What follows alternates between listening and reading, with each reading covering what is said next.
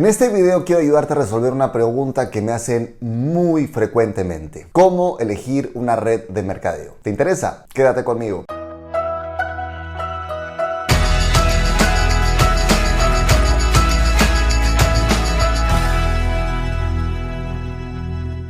Hola, ¿qué tal mis queridos loquillos y loquillas de Revolución MLM? Los saluda José Miguel Arbulú.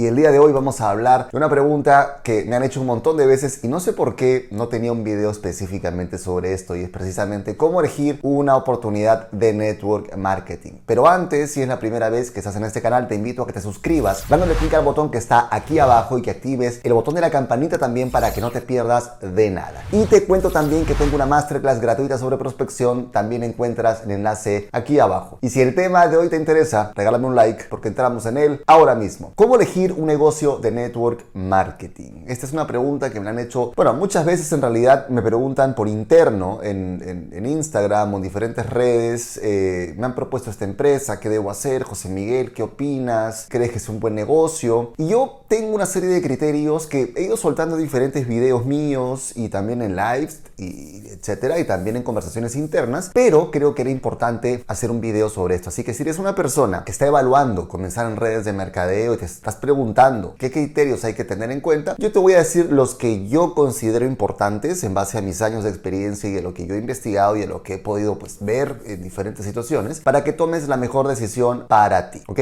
Dicho esto, lo primero que quiero decirte es que no hay la red perfecta. O sea, a veces me preguntan cuál es la mejor red. No hay la mejor red. Es como preguntar cuál es la mejor pareja, cuál es la mejor persona para estar. No hay la mejor, hay la que va contigo. ¿sí? Entonces, cuidado con esto porque no se trata de guiarte ni por por cuál supuestamente es la mejor, ni por cuál factura más, ni por cuál tiene gente que ha subido de rango más rápido. No, todo eso es secundario. La pregunta aquí es qué es lo que tú estás buscando. Entonces voy a darte cuatro criterios que me parecen básicos, vitales para que tengas en cuenta. El primero de ellos es que sea una red que tenga un producto o servicio, ok, pero vamos a, cuando hablo de producto me refiero a todo, ok. Un producto que tú de verdad usarías aun si no estuvieras dentro del negocio. Es decir, que tenga un producto que tú de verdad comprarías y usarías, aun si no te pagaran un centavo detrás y si no hubiera ninguna promesa de ganancia detrás. Porque si tu única razón para usar ese producto es promover el plan de ganancias, promover la oportunidad de negocio, tú mismo estás reconociendo que es un producto que en el fondo no, no tiene utilidad separado de la promesa de ganancias. Y eso no te va a servir porque la idea de una red de mercadeo estable no es que promuevas como loco una especie de billete de lotería diciendo que todos van a ser millonarios. No, sino que tengas una base de consumo sólida y orgánica de gente que usa el producto porque le encanta, no porque está buscando simplemente ver cómo gana dinero con eso. Entonces, primera pregunta es esa. En lugar de andar preguntándote cuál es la mejor, cuál tiene el plan de pagos más agresivo, cosas de ese tipo, empieza a probar productos y sincera qué cosa te gusta. A veces yo, yo también me encuentro con gente que me dice, oye, mira, estoy entre esta de aquí que es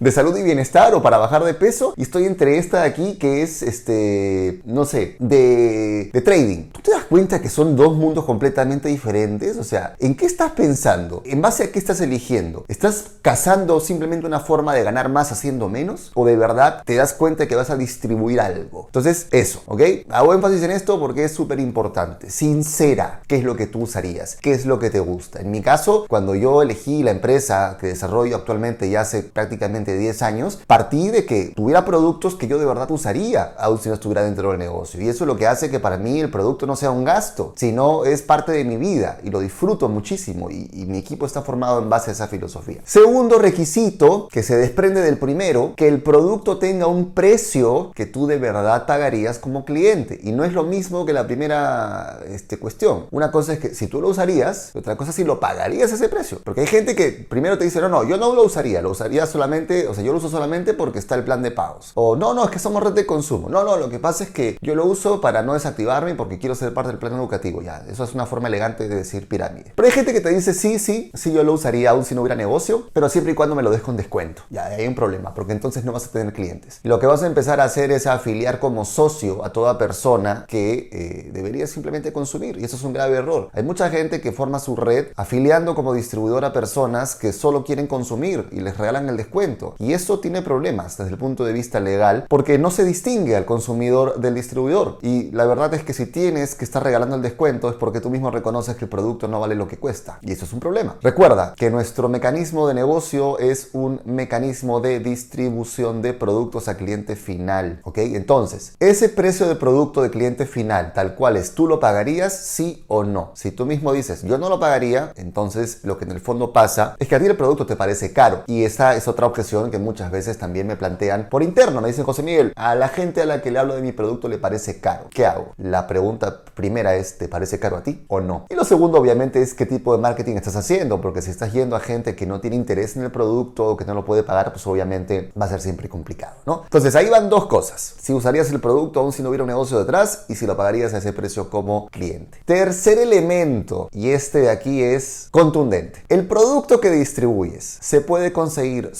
solamente a través de la red o se puede conseguir igual por fuera. Hay cosas igualitas por fuera. Porque si es que se puede conseguir algo igual por fuera, la red como canal de distribución no tiene sentido. O sea, si tú dices, no, no, no, es que sí hay cosas así igual afuera, pero es que aquí te pagan. Nuevamente, el problema, o sea, tu, tu, tu, gancho entonces es el plan de pagos, es la ganancia. No es que el producto tenga un diferencial como para que valga la pena que se distribuya una red. Y es que tu producto tiene que tener un diferencial o de calidad o de precio, ¿ok? Fíjate lo que te digo, de calidad o de precio. Es decir, si tú me dices, bueno, hay algo similar afuera, pero lo mío es de mayor calidad comprobadamente, ok, entiendo que tienes un diferencial. O me dices, bueno, allá afuera hay algo que es igual en calidad a lo mío, pero el mío cuesta menos. Hay un diferencial de precio, pero tiene que haber un diferencial. Si tú me dices, no, no, bueno, sí es igual, pero es que y encima lo tuyo es más caro dentro de la red que lo que se vende fuera, sea producto o servicio. Y esto pasa mucho con muchos servicios, ojo, ¿ah? eh, a veces se encuentran eh, cosas afuera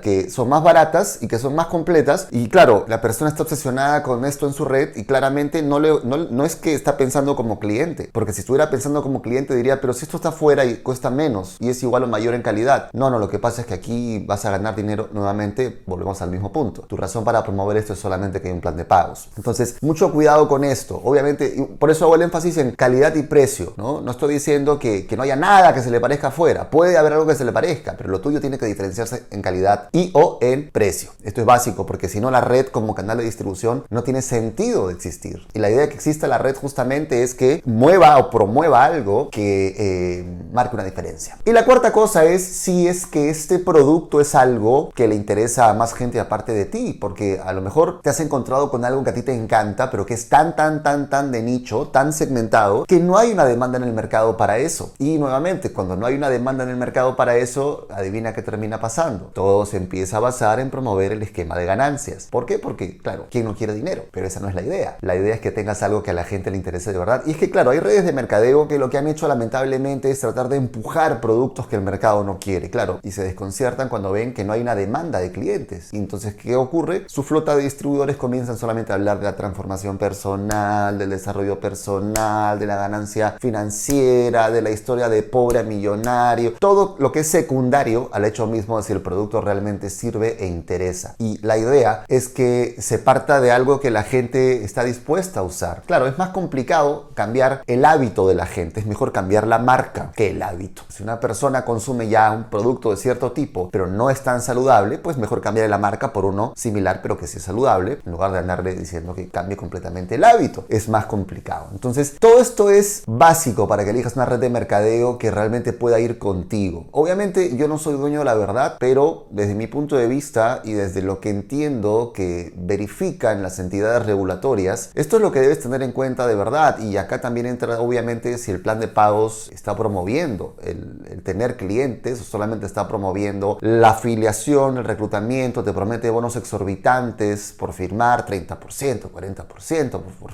por, firmar una persona. Entonces, claro, bajo esa óptica, el plan de pagos lo que está haciendo nada más es estimular que se reclute gente, pero que no haya clientes en el fondo. Entonces, recuerda, usarías el producto aún si no estuvieras dentro de la red, lo pagarías a ese precio, se puede conseguir solo dentro de tu red, o sea, hay un diferencial de calidad y o de precio respecto de lo que se consigue fuera y le interesa a alguien más o solamente a ti. Si esto que digo te ha gustado, pues por lo menos suscríbete al canal para que no te pierdas de nada. Y te quiero pedir también que me comentes aquí qué opinas de estas cuatro variables que te he recomendado, si las conocías, si no las conocías, si hay alguna otra que te parece que sea importante que que esté dejando de lado y que, bueno, me regales un like y que compartas este video con toda la gente a la que le pueda servir porque sé que hay personas que están un poquito perdidas con esto. Y como siempre, te dejo por aquí con más videos, más material para que sigas creciendo en tu vida y en tu negocio. Hasta la próxima.